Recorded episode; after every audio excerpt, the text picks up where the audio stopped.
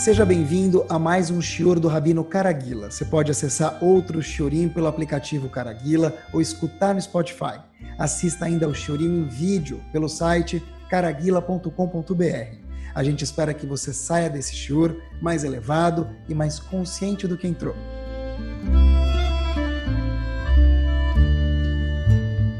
Boa noite. Tópico que a gente vai falar hoje à noite é o que eu chamo de um divisor de águas. A gente fala em português, de verdade, literalmente. A gente vai comprovar até o fim do show, se Deus quiser. É um divisor de águas para aquelas pessoas que crescem, cresceram e querem crescer, e os demais. Quando a gente estuda um tópico na Torá Kudoshá, Óbvio que esse tópico tem a ver com a nossa parte ruhani, nossa parte espiritual, mas tem a ver com a vida inteira da pessoa, em qualquer setor da vida da pessoa. Eu tinha um Rav na minha Yeshiva nos Estados Unidos, quando eu tive Baruch Hashem o mérito de poder estudar na Yeshiva.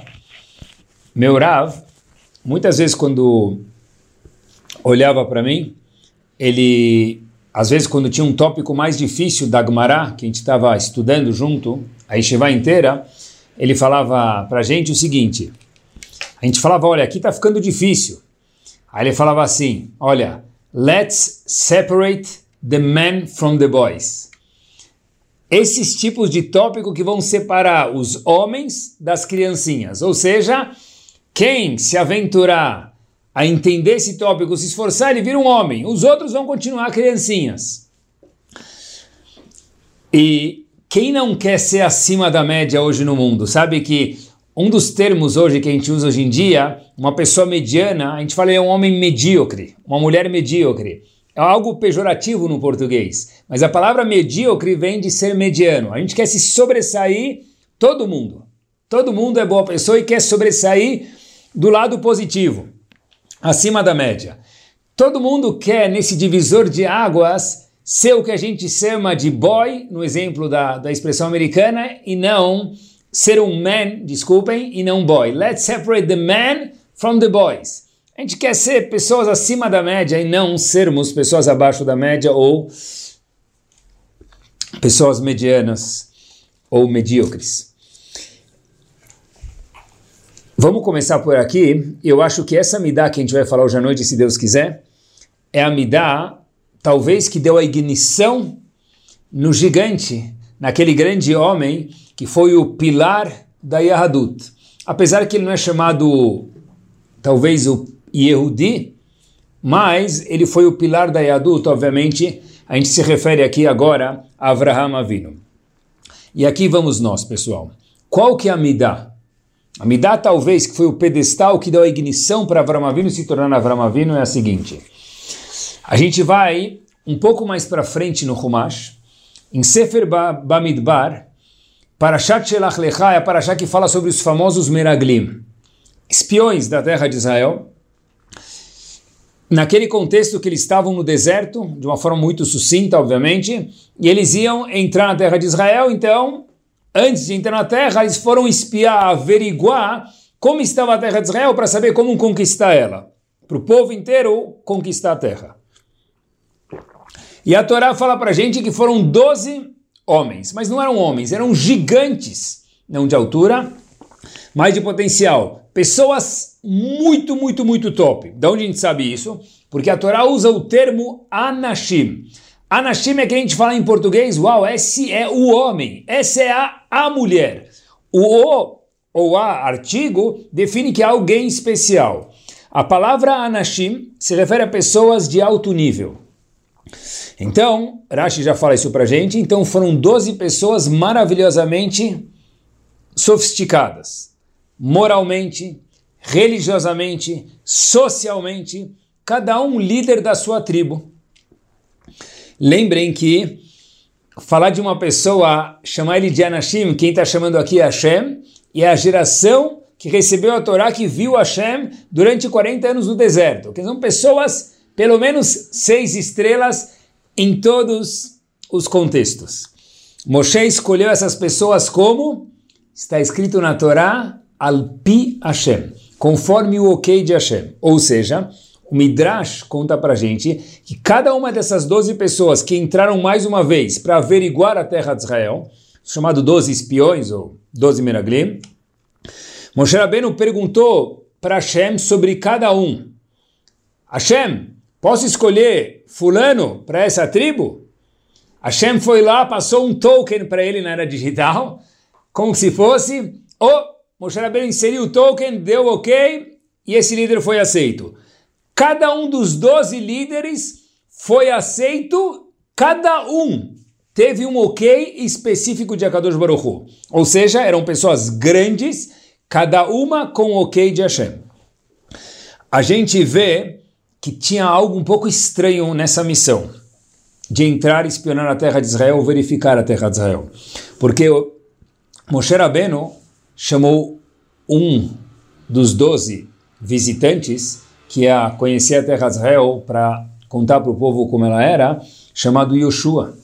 E Moshe Rabbeinu fala para seu aluno, olha, seu nome que até então era Hosheia Binun, vai virar Yehoshua Binun.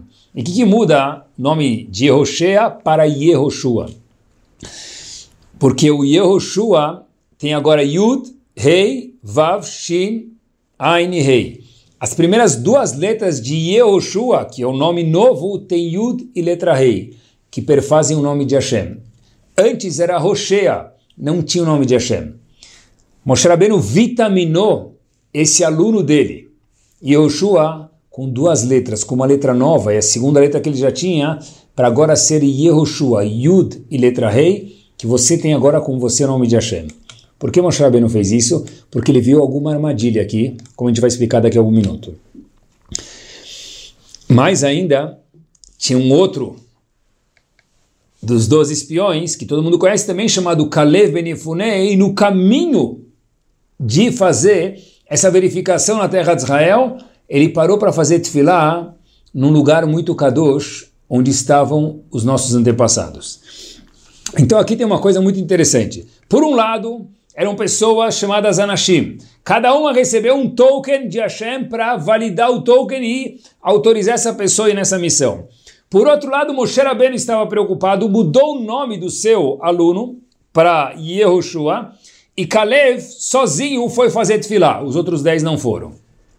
Mas o fato deles irem fazer tefilá, ou Moshe Rabbeinu estar preocupado, mostra que tinha alguma luzinha vermelha acesa. E a pergunta é, o que aconteceu? Eles eram pessoas maravilhosas? Ou tinha alguma armadilha no meio do caminho para Moshe Rabbeinu ter que fazer uma tefilá especial para Yehoshua, mudar seu nome e Kalev se precaver através de pedir ajuda quando foi fazer tefilá nessa missão? É algo absurdo, de verdade. Imaginem pegar 12 Gdolim hoje, gigantes da geração, sem mencionar nomes, pessoas que todo mundo sabe que são pessoas muito qualificadas, e de repente a gente descobre que tem alguém que não é bom. não existe isso. Os Gdolim são gigantes, são pessoas maravilhosas, não são anjos, mas pessoas são pessoas com midot super boas. Se a gente comparar com as pessoas do deserto, a gente multiplica isso por milhares de vezes mais por lado bom. Então, qual que é o perigo? Qual que é o medo? Pessoas tão qualificadas assim, que Hashem chamou eles de Anashim? Por que, que Moshe Rabbeinu ficou preocupado? Por que, que teve que fazer desfilar no meio do caminho? Qual era o perigo? Eu queria fazer só mais uma pergunta sobre os Meraglim, para a gente desenvolver o nosso tópico de hoje, Bezerra Hashem, que eu acho que ele é power. Acompanhe comigo. Quando os Meraglim foram para a missão deles, a Torá conta, vai Elehu, vai Avou. Eles foram e depois eles voltaram para reportar para o povo o que eles viram na terra de Israel. Irashi fala que o fato que está escrito vai Elehu e vai Avou, eles foram e voltaram, Rashi aprende uma coisa aqui. Da mesma forma que eles voltaram com más intenções e deram um report não bom da terra de Israel, assim também quando eles foram, eles foram com uma intenção não boa. Por isso que está escrito eles foram e voltaram para ensinar para a gente que da mesma forma que eles voltaram dando um report não bom, eles também foram de uma forma já tentando ser pessoas não honestas e, no português claro, talvez, tipo de pilantragem, malandragem. Peraí, Hashem próprio chamou eles de Anashim, pessoas maravilhosas. Como que é possível falar que eles foram e voltaram de uma só forma, com a mesma intenção, igual que eles voltaram com a intenção ruim, eles foram com a intenção ruim. Mas a gente acabou de mencionar que Hashem validou cada um deles e Hashem chamou eles de Anashim. Anashim são pessoas maravilhosas, são pessoas muito qualificadas e Hashem conhece cada um e falou isso. Isso Hashem pode falar isso. A resposta, meus queridos, é a seguinte: os Meraglim, todos os doze, e repito, todos os dois eram gigantes, óbvio, pessoas muito qualificadas, eles sabiam que o report que eles tinham que trazer para o povo, para os demais que estavam no deserto, era muito simples, que a terra é maravilhosa, que foi a terra que Hashem prometeu para a gente, que lá que o Betamigdash vai ser construído, lá é nosso QG, lá é nossa sede. Eles não tinham dúvida nenhuma do report que eles tinham que fazer. Então, por que, que aconteceu diferente? Porque, olha, eles, certeza que queriam falar, os 12, os outros 10 também, repito, os outros 10 também. A gente vai se adaptar lá. E é só ter um pouco de coragem que a gente vai entrar e dominar todos os outros povos que vão estar lá, porque a Shem prometeu para gente. Então, o que, que aconteceu de diferente e de errado?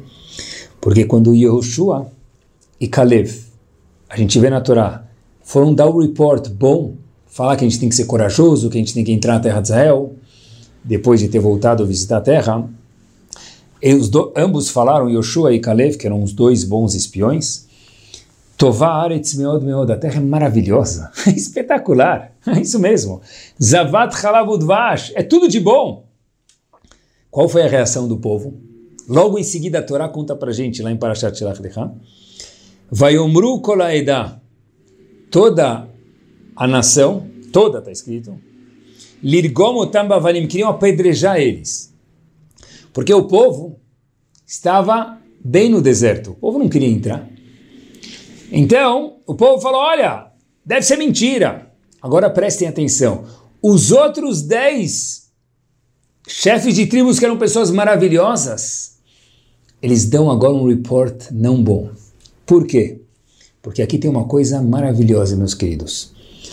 Todo mundo, inclusive pessoas gigantes, óbvio que cada um no seu nível, repito, óbvio que cada um no seu nível, mas mesmo as pessoas gigantes como aqueles chefes de tribos,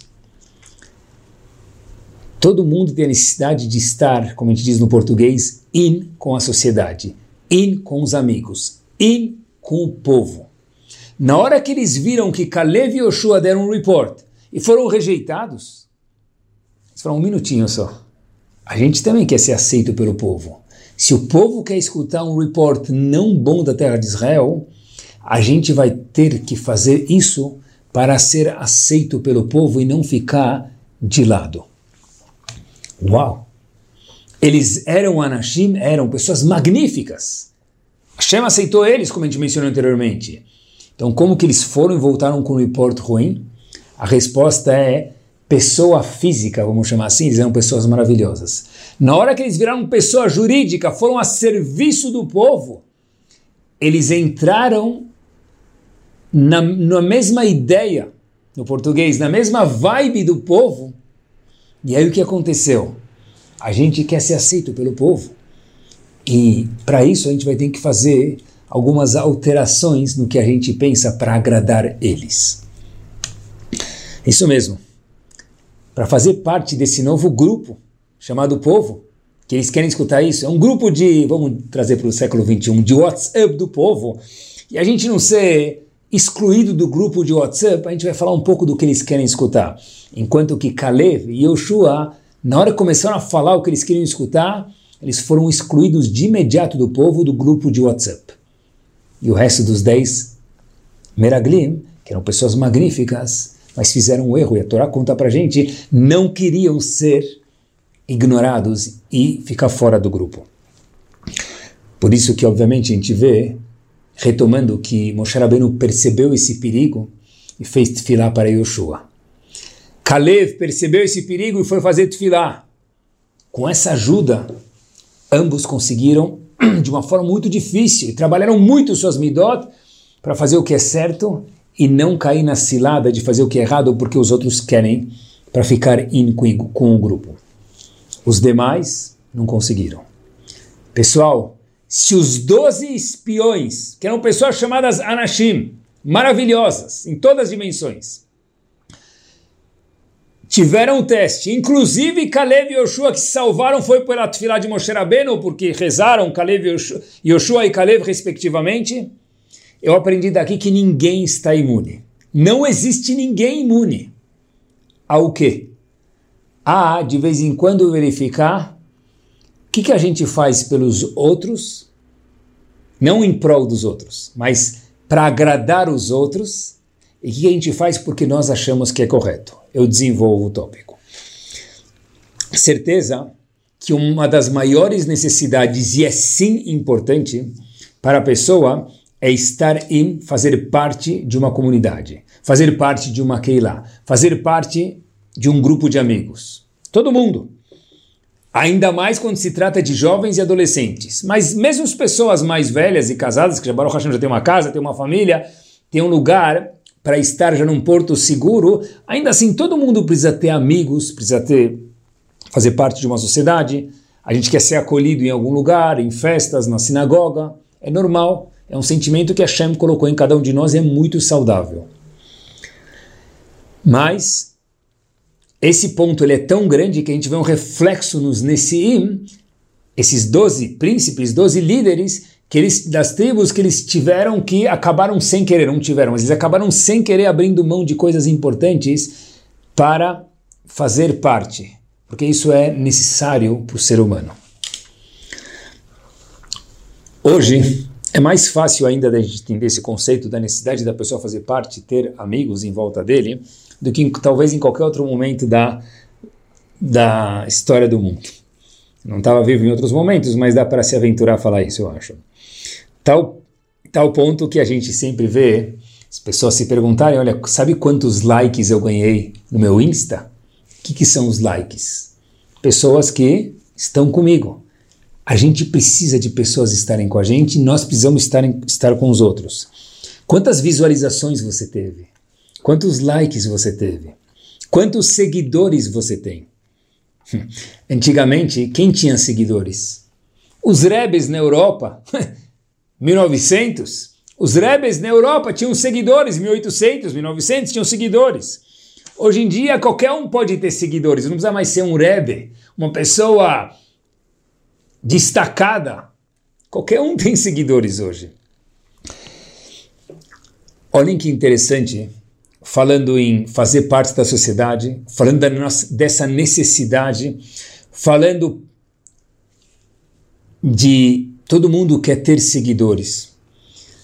No mundo da psicologia e da educação, pesquisas mostram que tem um novo tipo de bullying. Tem outro nome, não é bullying. Aqui isso se refere ao seguinte: dois jovens ou dois adultos conversam, e às vezes um numa conversa por WhatsApp ou pelo que for, pelo meio que for, ele acaba se abrindo com o um amigo dele de alguma fraqueza que ele tem ou de uma fraqueza que ela tem. Normal, amigos é para essas coisas. No momento que amigo A se abre com o amigo B, a história passa, amigo B ajuda amigo A, dá um conselho. Pode ser um dia depois, uma semana depois, amigo B por qualquer razão ficou bravo, chateado com amigo A. Ele print, faz um print naquela tela e passa para outras pessoas. E o amigo A agora fica prejudicado. O amigo B acaba compartilhando isso, essa fraqueza do amigo A, para outras pessoas, onde é óbvio que não devia. Agora olha que interessante. Se esse amigo A for um adolescente, as pesquisas apontam que menos de 10% desses adolescentes contam para os seus pais o que eles sofreram. A fraqueza dele foi publicada para o mundo, para a comunidade, e ele tem a necessidade de ficar aí. Óbvio que o amigo B errou, mas acontece, é grave, mas acontece. O amigo A está magoado, mas menos de 10% contam para os pais isso. Fica dentro deles. Pessoal, todo mundo quer ter amigos. É saudável e é necessário. Agora, por outro lado, se ter amigos compromete alguns dos nossos valores, como que a gente tem que se resolver nesse dilema? Sociedade é maravilhoso. Nós, Yehudim, que o digam. A gente precisa fazer tefilá, a gente precisa de um minyan. Não dá para rezar sozinho. Vai rezar com o minyan. Óbvio que dá para rezar sozinho, mas o minyan é muito melhor. A pessoa vai rezar com o minyan, vai na sinagoga, bar mitzvah, tem uma comunidade, brit milá, casamento. Nenhum Yehudi consegue viver numa ilha. A não ser a ilha de Manhattan, talvez. Mas a gente não consegue viver numa ilha. O Yehudi precisa um do outro. Fato é que todos nós, Yehudim, procuramos sempre o bairro judaico, independente do país. E o bairro judaico acaba virando mais caro que os demais e talvez não é tão bonito quanto os outros. É, mas a gente precisa viver um perto do outro. E é maravilhoso isso. Não só isso, quando que tem férias, pessoa vai viajar para algum lugar, ele fala, ai, quero mudar um pouco, ele acaba indo justo para um lugar onde tem mais eu indo e vê as pessoas. Tem aqui a necessidade, algo incrível, de nós estarmos conectados um com o outro. Isso é maravilhoso. Agora acompanhem. Muitas vezes nós temos o nosso eu e às vezes, não sempre, mas muitas vezes ele vai de não de encontro, mas contra estar in. Escrevam a palavra eu num lado da folha e in do outro lado. Muitas vezes a gente vai ter que diminuir, diminuir o nosso eu, alguns valores que a gente tem, para estar in, ou vice-versa. A gente vai precisar manter o nosso eu, e é difícil, mas vai ter que deixar de ficar in com alguns grupos. E a pergunta que a gente tem que sempre se fazer e sempre reanalisar é quanto grande está nosso eu ou quanto grande está o nosso in. Um, às vezes e muitas vezes, ele é oposto ao outro. Hashem queria criar um gigante, Avram Avino. O primeiro, aquele que deu início a toda a semente chamada Bnei Israel. Qual foi o primeiro passo de Hashem para Avram Avinu? Avram Avinu, 75 anos, foi procurar Hashem. O primeiro teste de Avram Avinu, Lech Lecha, Avram Avinu tem 75 anos de idade.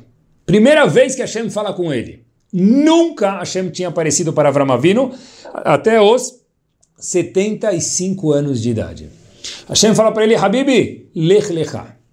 Os faradim diriam, vai daqui, sai da tua terra. Agora, na Torá, figura a seguinte frase, Lech Lecha me'artzecha, sai do teu país, o mimolatecha, da tua comunidade, o mibetavicha, da sua casa. Vai embora, sai. E os comentaristas logo se questionam, um minuto, a ordem está errada. Primeiro a gente sai da casa, depois do bairro e depois do país. Porque a Torá Kedoshá diz para a gente não. Sai do país, do bairro e depois da casa. Geograficamente está errado. Dizem nossos Chachamim o seguinte: Avram Avinu, no caso, teve muitas influências e todas ruins, porque era todo mundo idólatra na época dele. Idolatria é algo muito grave para um Yehudi e mesmo para um não Yehudi. É uma das sete mitzvot Brenor. Hashem falou para Avram Avinu, no caso, o seguinte: sai do seu país, do seu bairro e depois da sua casa. Por que, que a ordem usada não é a ordem geográfica? Porque Hashem sabia quanto que para Avram Avinu é difícil tirar a casa dele, os valores que ele aprendeu em casa que não eram corretos, o bairro dele e, por último, o país o lugar mais fácil para começar era o país. Hashem falou para ele, olha, Avram Avino, primeiro tira as coisas nacionais que você aprendeu. Tira aquelas que você sabe que não são valores compatíveis com o seu Avram Avino agora. Depois do seu bairro, que é algo muito mais próximo e mais difícil. E por último, que é o mais difícil, vem a sua casa. Hashem não foi na ordem do mapa, do ex. Hashem foi na ordem de dificuldade. E já que Avram Avinu, apesar de ser um gigante, era um ser humano que tinha sentimentos, Hashem falou, vamos do fácil para o médio, para o extra large, de difícil. Step by step. Agora, acompanhem comigo. Tudo isso por quê? Para que sair? Para se desvincular, se desligar de hábitos, de ideias e de valores nocivos ao novo Avram Avinu que vai surgir daqui até o fim da vida dele. Agora, pessoal, fiquei pensando, por que a Torá Kudoshá usa a linguagem lech lechá? Vai, de acordo com Rashi, para você. Eu acho que tem uma outra explicação, lech lechá. Lech, vai, lechá para você descobrir o seu você. Enquanto você, Avram Avinu, está no meio de idólatras, no país, no bairro e na casa onde a sua família é idólatra, aquela flor maravilhosa, aquela árvore brilhante que pode nascer chamada Avram Avinu, ela nunca vai florescer. Se você quer conhecer o seu lechá, o seu eu, lech. Ou seja, talvez essa explicação do passo, queridos, lech vai, se desvincula de práticas não boas, sai um pouco de estar in com a sociedade. Cuidado com o erro dos meragrim, dos espiões. É difícil isso, Avram Avinu. É difícil para qualquer pessoa, mesmo para Avram Avinu. Mas ler, por quê? Porque todo ler traz um lechá, traz que a nossa identidade possa se expressar. Isso mesmo. Você, nós, só podemos sermos nós, você, Avram Avinu, o nós, só podemos sermos nós, através de nós não sermos os outros. Parece uma frase boba, mas eu vou repetir. Nós só conseguimos ser a nossa pessoa quando nós não somos a sombra dos outros. E é um teste muito difícil. Rav Nachman de Breslav uma vez disse Nunca tinha escutado essa frase, escutei essa semana e me chamou muita atenção nas horas que estava preparando o shiur. No dia que cada um de nós foi criado, esse dia foi o dia que a Kadosh Baruch Hu entendeu que o mundo não consegue existir sem você e sem você. No dia que você foi criado, isso mesmo, esse foi o dia que a Kadosh Baruch Hu entendeu e decidiu que o mundo não pode existir mais sem você. Para esse você, esse lechá florescer, precisa muitas vezes de ler. A gente não comprometer o que nós sabemos, porque todo mundo é inteligente, todo mundo é tzadik, nós sabemos o que é correto. Não abrir mão do correto para estar in com todo mundo. Às vezes, é necessário que a pessoa fique out. Não morar sozinho mas não, não vai dar para pertencer a todos os grupos, nem a todos os momentos. Não de WhatsApp, também, mas na sociedade. Eu fiquei pensando, depois dessa citação do Navrachman de Breslau, que é power, que o dia que a gente nasceu foi o dia que Kadosh Baruch Hu decidiu que o mundo não pode mais existir sem cada um de nós, cada um, não todo mundo, cada um separado. Eu aprendi que nós sim somos descartáveis. Uhum. É um elogio isso. O que, que é descartável? Algo que vai usar uma vez, no nosso caso 120 anos, e depois acabou. Porque aquele nosso eu nunca mais vai existir. Nem Avram Avinu, nem Moshe Rabbeinu, nem Rabi Akiva vai conseguir replace o nosso eu. Ah, mas eu sou uma pessoa... Ninguém. Seja a pessoa mais simples do mundo, o Yehudi mais simples do mundo, se é que existe isso. Rabin falam para a gente que não existe um Yehudi simples. Ninguém consegue replace a pessoa. Que o mundo decidiu, que não, Hashem decidiu que o mundo não consegue existir sem cada um de nós. Ler é para descobrir e florescer o nosso lechá. Cada um de nós é descartável. E esse é o maior elogio ser descartável. Porque ninguém pode replace cada um de nós. Não existe xerox de nenhum de nós, pessoal, cópia de nenhum de nós. Tem irmãos gêmeos que são parecidos, mas cópia não existe ninguém. Nós Fomos feitos para saber viver em comunidade com os outros, mas nunca ser a sombra dos outros e viver abrindo mão dos nossos valores para agradar os outros. Isso não. Esse foi o erro dos Meraglim. Essa foi a midá talvez propulsora de Avram Avinu. Saber aumentar o eu, e no caso de Avram Avinu, o in dele era completamente minúsculo, ou quase que não existia in, porque todo mundo era idólatra. Baruch Hashem, na nossa sociedade não é assim. Mas de alguns grupos, em alguns momentos, a gente tem que ficar mais eu e menos in.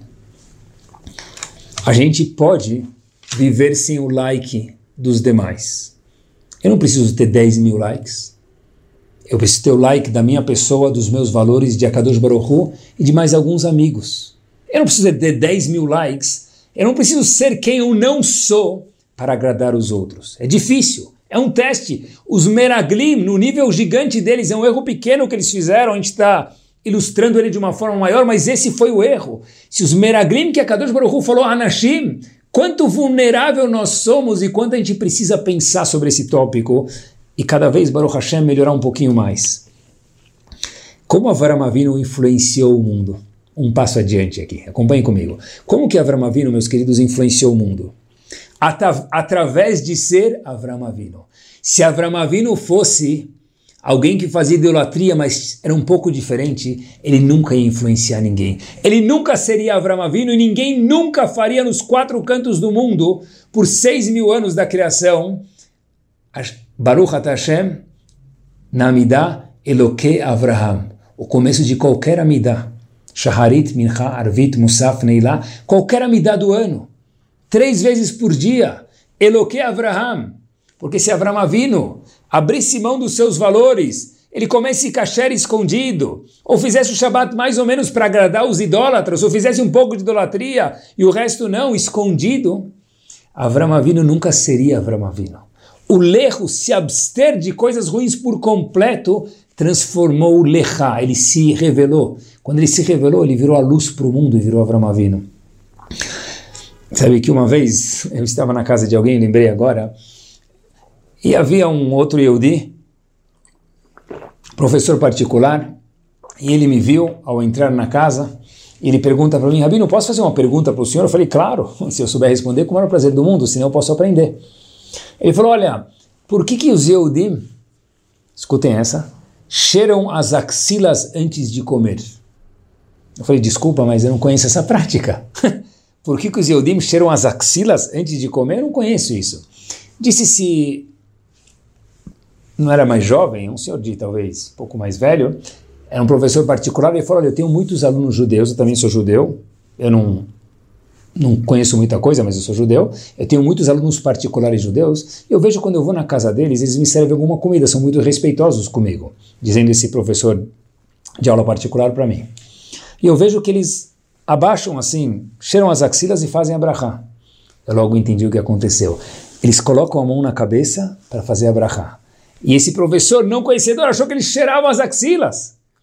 Mas por que a pessoa fazia isso? Para fazer abrahá com vergonha. Então a pessoa coloca a mão assim, ninguém percebe, Abraha que for. Avinu não fez isso. Abraão Avinu não, entre aspas, quote tirou as axilas. Abraão Avinu era orgulhoso de ser Abraão Avinu. O ler dele virou lechá. Isso é muito difícil, mas é um trabalho que nem se faz musculação na academia. A gente precisa fazer essa musculação também, de de vez em quando pensar, quanto dos meus valores eu abro mão para agradar pessoas que talvez, será que eu preciso agradar eles? Eu preciso ser gentil e educado com todo mundo. Mas quanto é que eu preciso abrir do valor, mão de alguns valores importantes para agradar, talvez, pessoas que moram em outros lugares, para ter mais um like, para ser mais popular, para ficar mais in com todo mundo. Só assim a pessoa consegue desenvolver o potencial máximo.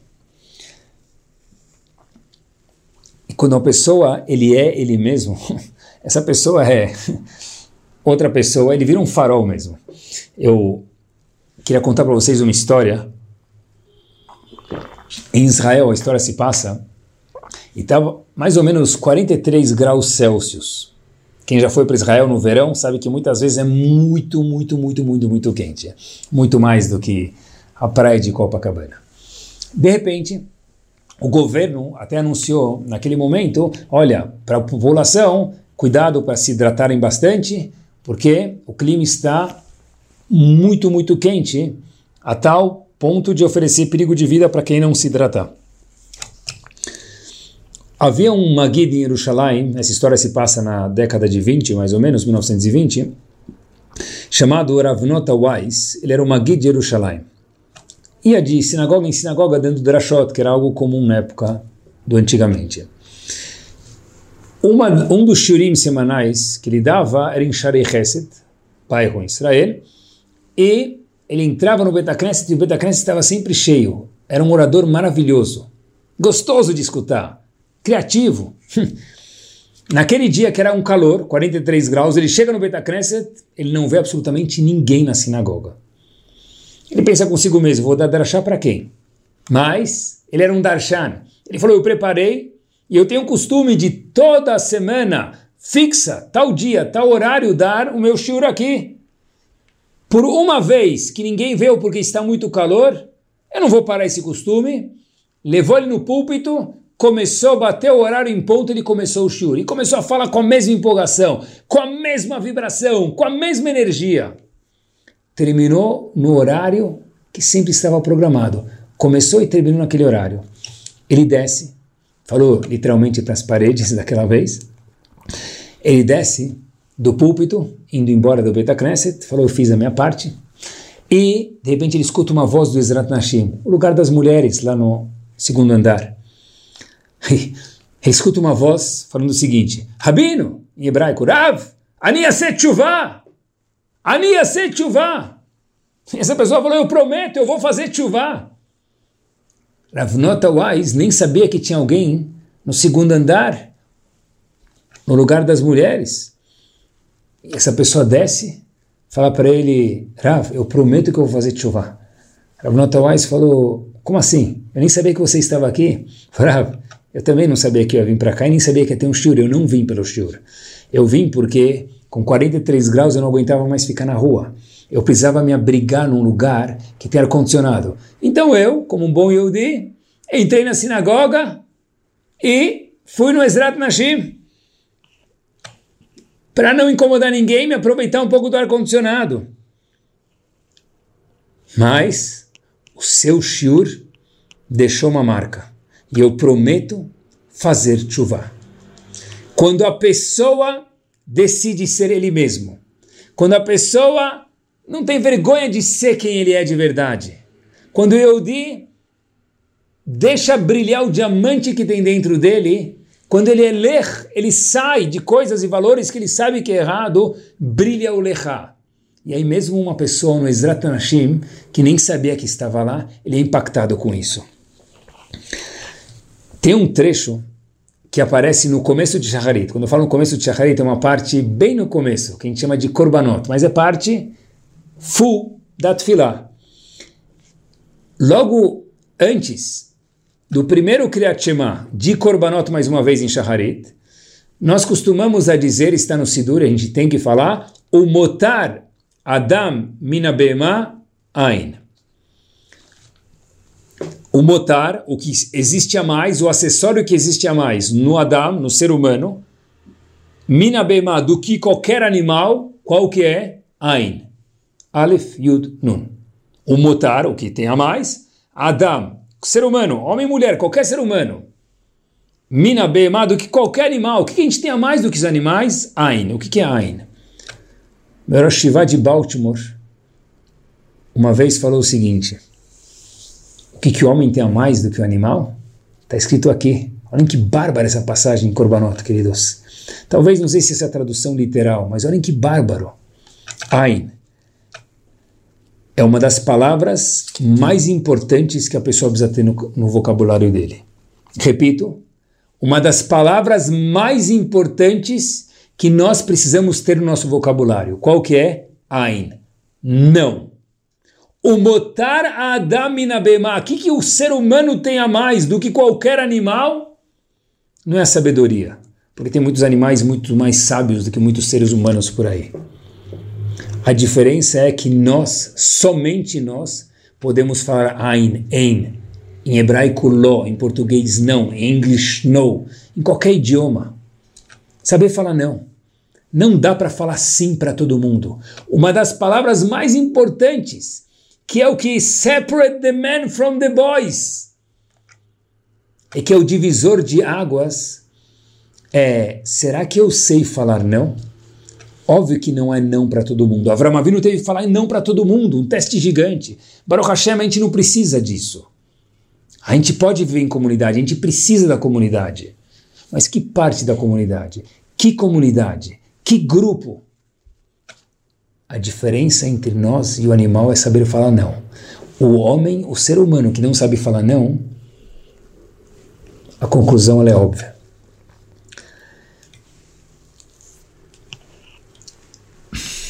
Sabem que eu adoro aprender.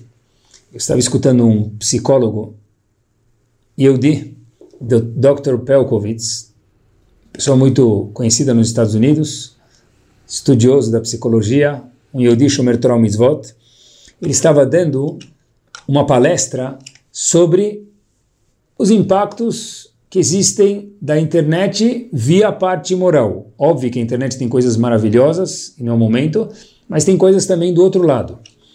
O impacto que a imoralidade a parte imoral da internet, faz no casamento, na sociedade, nas pessoas.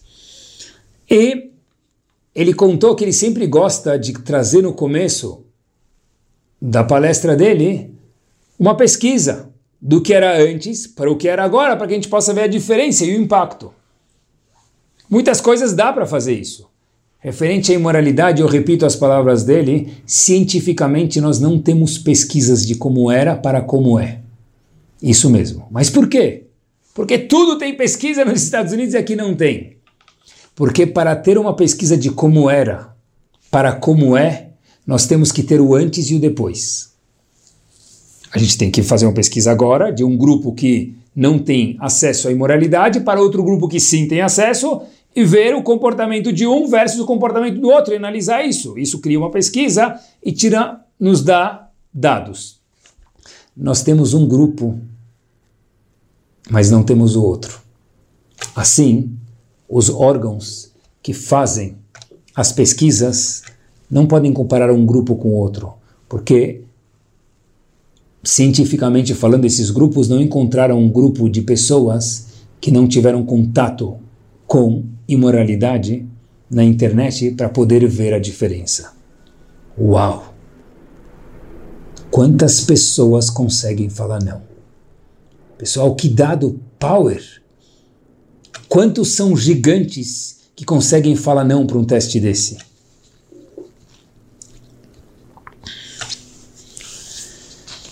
É. Eu queria ler para vocês uma carta de uma menina, que não tem nome nem endereço, obviamente, por razões óbvias, para exemplificar, verídica, para exemplificar para a gente o conceito de hoje à noite, o conceito de Avram Avino, o conceito de saber falar não, que é a palavra mais importante talvez no nosso vocabulário. Óbvio que a gente quando fala não, não quer dizer que todo mundo que pediu um favor para gente, ou um filho, ou uma filha, um esposo, ou um marido, vai falar não sempre. Óbvio, a gente está falando cada um consigo mesmo análise de valores quando a gente se comporta com os outros.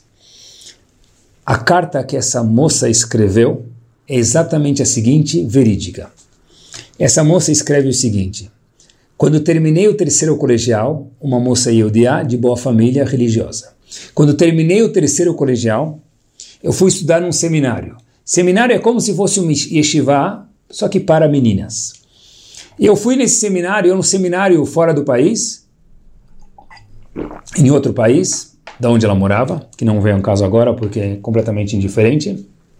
É um seminário muito chique, muito nobre, muito famoso, mas diz ela que não era o que eu queria e não era o que combinava comigo, mas é o que faria a minha família ficar mais digna, meus pais mais famosos na comunidade, na sociedade, então eu fui.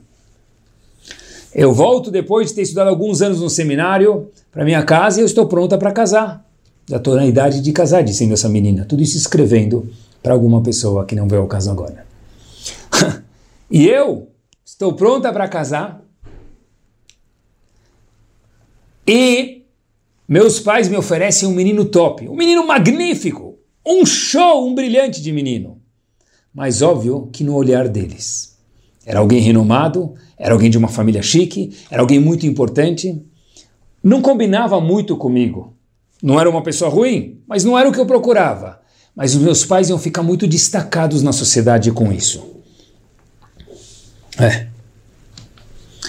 Não era o que ia brotar o meu lechá, como a gente mencionou sobre Avram Avinu, adaptando. Continua a carta. A gente ficou noivo, casou, só que no casamento, já que era uma pessoa chique, e o costume era que a noiva, a família da noiva fazia o casamento, então a gente tinha que se adequar ao nível do noivo. Então minha família fez algo muito caro, muito chique, muito exorbitante, muito deslumbrante, festa, buffet, flores, filme, filme, foto, tudo do mais chique, do mais caro. Só que minha família, escrevendo essa menina já casada, não tinha esse dinheiro. Eles colocaram o que tinham e o que não tinham pegaram emprestado. E eu tive que participar com algumas economias que eu tive feito durante a minha adolescência. Resumindo, termina ela dizendo o seguinte: Eu estudei onde eu não queria. Eu casei com uma pessoa bárbara, mas não era quem eu queria.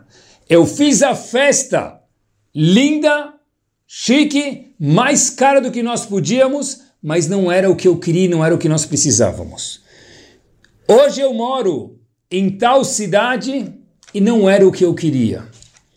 E ela termina com umas palavras que são de reflexão.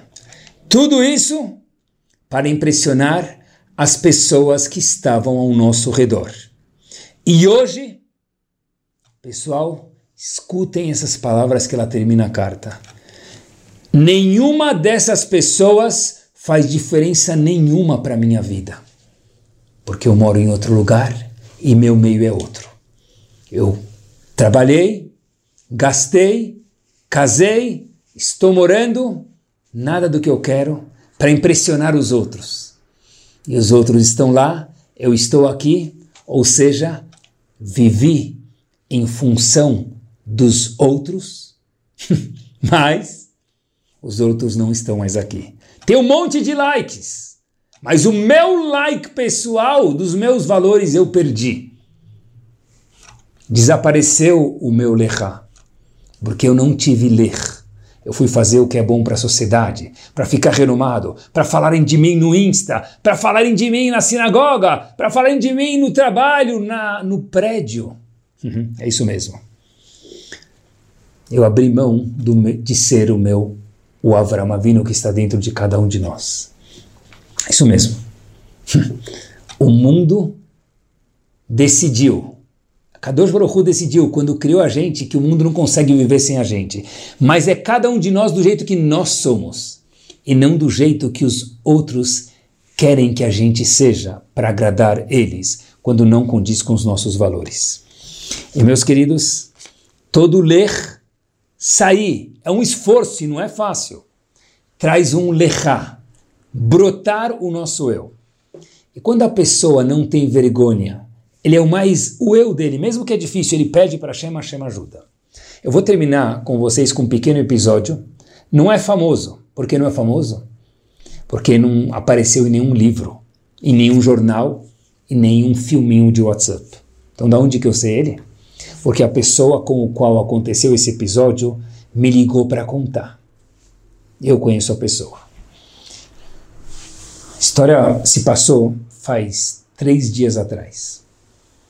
Essa pessoa me liga, um jovem, 24 anos de idade, terminou a faculdade faz alguns anos, está trabalhando, está no escritório dele, pessoa pouco conhecedora de Torá, mas quer sempre aprender, crescendo, isso que achamos que é da gente.